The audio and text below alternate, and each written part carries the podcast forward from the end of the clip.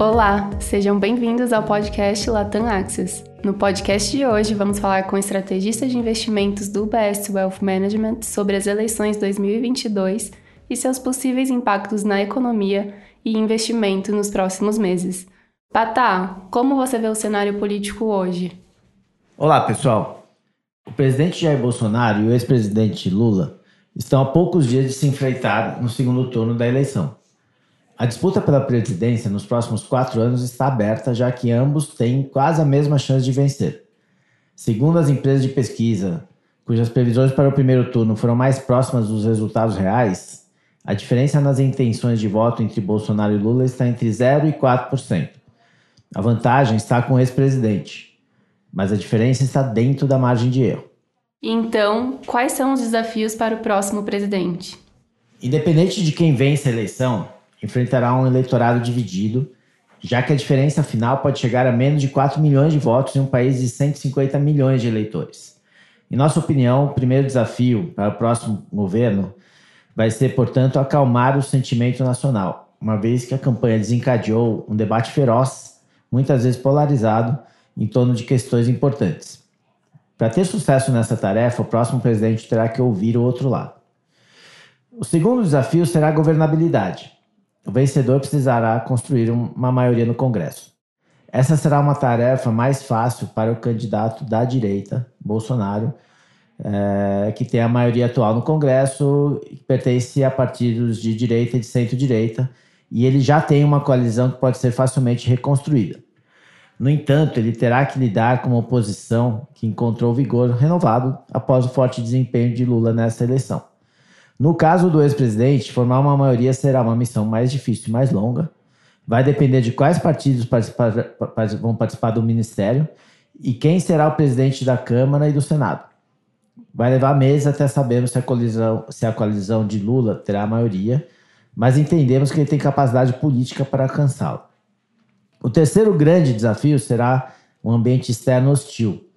À medida que as chances de recessão global aumentam, o Brasil terá que lidar com um crescimento econômico mais fraco, condições de financiamento mais difíceis, menos liquidez, taxas de juros mais altas e um ambiente de comércio mais difícil.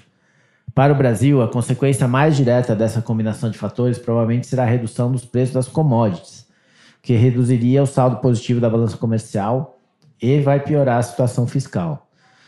O quarto desafio está na, justamente na frente fiscal. Como ambos prometeram aumentar os gastos sociais, o quadro fiscal pode precisar ser revisto e a lei do teto de gastos pode precisar ser relaxada ou substituída por outra regra. Independente do que o governo possa propor, isso vai afetar o ambiente de investimentos. Os mercados provavelmente vão questionar a sustentabilidade da dívida pública, especialmente no cenário global atual. Tanto Bolsonaro quanto Lula devem pedir algum tipo de renúncia fiscal em 2023, já que o teto de gastos provavelmente vai ser violado. Então, o Congresso vai ter um papel muito importante. E para os próximos anos, qualquer proposta de alteração do quadro fiscal terá que ser aprovada como emenda constitucional já em 2023. Para que passe sem causar estresse no mercado, o arcabouço deve ser transparente, atingível, previsível e deve fornecer condições para a sustentabilidade da dívida. Não vai ser uma tarefa fácil. Por fim, um grande desafio para o Brasil é trabalhar em direção a reformas estruturais que possam aumentar o potenciamento do crescimento do PIB.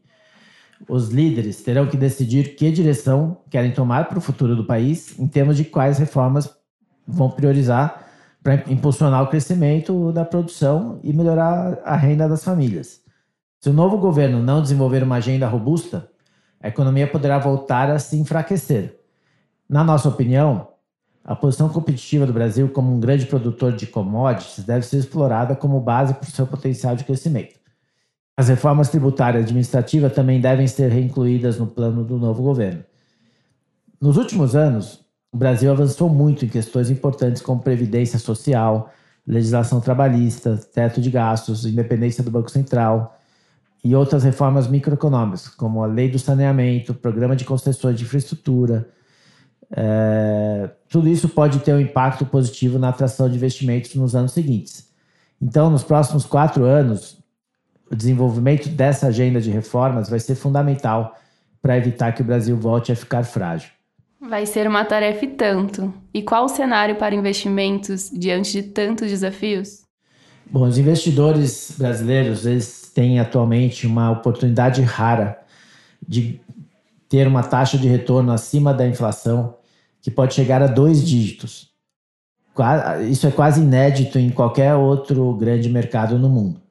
A inflação esperada para o Brasil nos próximos 12 meses está em torno de 3%, enquanto a Selic está estável em 13,75%. Espera-se que essa taxa vai permanecer nesse patamar até junho de 2023. Já os títulos pré-fixados estão pagando algo em torno de 12% para os próximos dois anos, enquanto os indexados à inflação, com retorno de inflação mais 5,7% nos próximos 10 anos.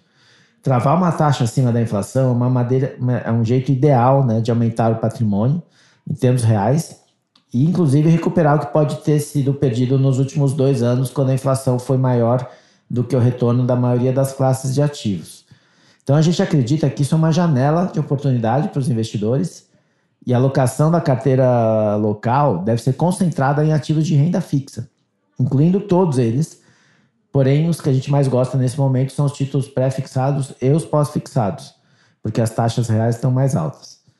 Os riscos para essa alocação são justamente ligados ao quadro fiscal, que vai ser revisado no ano que vem, independente de quem ganha a eleição. Né? Como a lei de teto deve ser revista, dependendo da flexibilidade proposta, isso pode impactar o sentimento do mercado e afetar diretamente a valorização dos títulos. O próximo governo vai ter que estar atento à sustentabilidade da dívida, especialmente devido aos casos recentes em outros países, como no Reino Unido, né, onde uma, as propostas fiscais desencadearam uma crise de, de credibilidade e uma super desvalorização cambial. Né? Então, nós continuamos também a evitar a exposição a ativos globais. Os mercados continuam voláteis, então enfrentando inúmeros ventos contrários especialmente inflação alta no mercado de trabalho muito apertado. Apesar dos aumentos agressivos de taxa de juros do Banco Central nos Estados Unidos, a inflação ainda está elevada e o Banco Central indicou que vai precisar empurrar as taxas de juros para patamares ainda mais altos e manter a taxa de juros alta por algum tempo. As previsões do Fed sugerem que será necessário aumentar a taxa de desemprego para conseguir chegar à inflação de volta a 2%. E o mercado futuro de juros já está antecipando uma taxa de 5% em fevereiro de 2023, ou um pouco abaixo disso. Na nossa opinião, isso aumenta a probabilidade de recessão nos Estados Unidos. Historicamente, os mercados têm encontrado um piso quando os investidores começam a vislumbrar que a política monetária vai ser mais frouxa nos, meses, nos 6 a 12 meses adiante.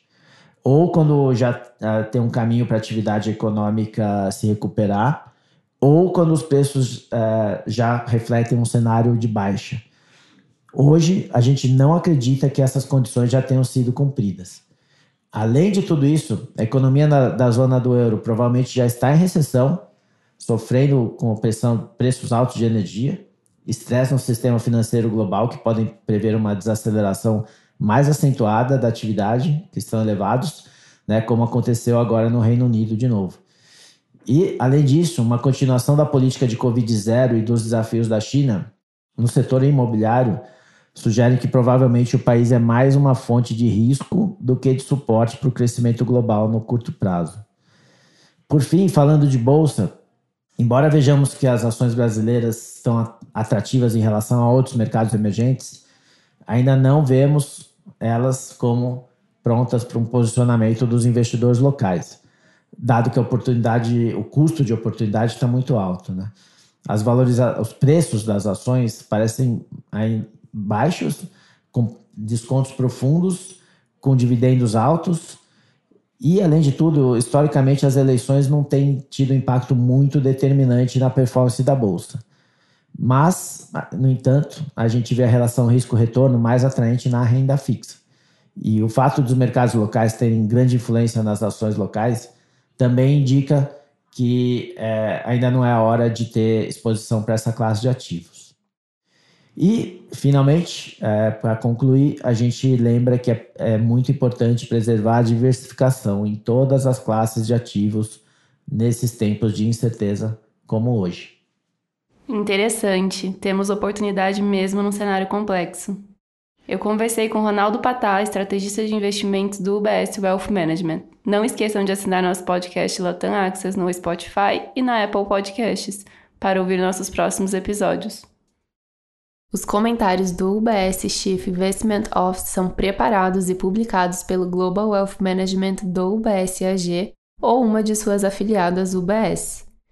Este material não tem relação com os objetivos específicos de investimento, situação financeira ou necessidades particulares de qualquer destinatário específico e é publicado apenas para fins informativos. O conteúdo não é e não deve ser considerado como um relatório de análise de valores mobiliários.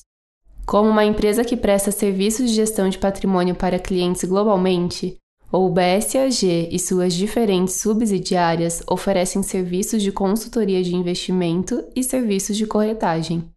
Os serviços de consultoria de investimento e serviços de corretagem são separados e distintos, diferem de forma material e são regidos por leis e arranjos separados.